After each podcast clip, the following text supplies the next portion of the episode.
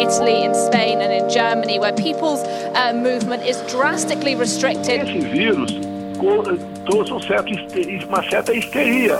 Sobre a atual situação do coronavírus. Aos poucos ele foi se espalhando pelo mundo todo. Recentemente chegou ao Brasil. Nos últimos dias a gente tem vivido algo muito diferente. O novo coronavírus que começou na China e se espalhou por todo o mundo chegou no Brasil. A gente tem sido bombardeado com informações e novos números todos os dias. A nossa rotina também mudou. Pensando nesse tempo, nós do Mosaico resolvemos trazer um conteúdo diferente. As nossas atividades presenciais estão suspensas, mas a gente não precisa parar. Por isso trazemos a Quarentena Mosaico, um conteúdo devocional para te incentivar a pensar e orar nesses dias. Oi, pessoal, tudo bem? Como é que vocês estão? Espero que esteja tudo bem com vocês, com as suas famílias, com seus amigos. É, e espero também que vocês estejam aproveitando essas devocionais né, do mosaico para, de alguma forma, confortar o coração de vocês. É, estamos vivendo em tempos difíceis que acredito que ninguém nunca pensou ter que passar em algum momento da vida. Nos jornais, redes sociais e grupos de WhatsApp é o único assunto que temos e que conseguimos pensar. Hoje não existe mais uma conversa sem que o vírus não seja mencionado. O medo e a ansiedade tomaram conta do mundo inteiro. Toda vez que pegamos nossos celulares ou ligamos a TV, vemos notícias de mais infectados, mais morte e mais desespero. O engraçado é que nunca é uma coisa boa. Parece que eles querem que a gente sofra e tenha pavor do que está acontecendo. Por mais triste que esse momento seja, é um momento de também repensar a vida e tentarmos ser os propagadores de boas novas, sermos sal e luz nesse momento difícil que estamos vivendo.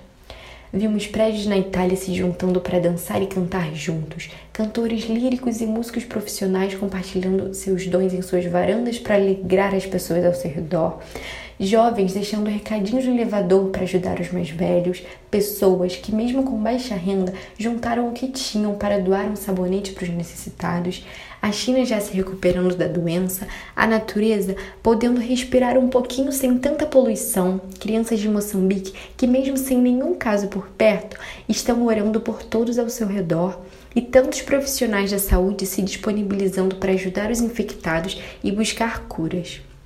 Além disso tudo, sabemos que existe um Deus todo-poderoso que é infinitamente maior do que um vírus e que está no controle de tudo.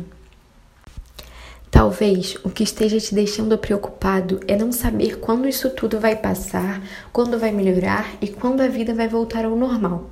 Eu também não posso te dar essa resposta, nem te afirmar que vai ser rápido. Ninguém sabe realmente, mas uma coisa eu posso te garantir: o mundo não será como antes. Quando passamos por uma super situação como essa, as pessoas mudam. Entendo que a ansiedade de não saber o que está por vir tome conta de nossas vidas, mas é nessa hora que temos que ter fé, tendo certeza nas coisas que não vemos. Deus está ciente dessa situação toda e está cuidando de nós. Não precisamos ficar ansiosos ou com medo. Devemos entregar nossos pedidos através de orações e súplicas nas mãos de Deus, já sabendo que tudo ficará bem e agradecer por isso.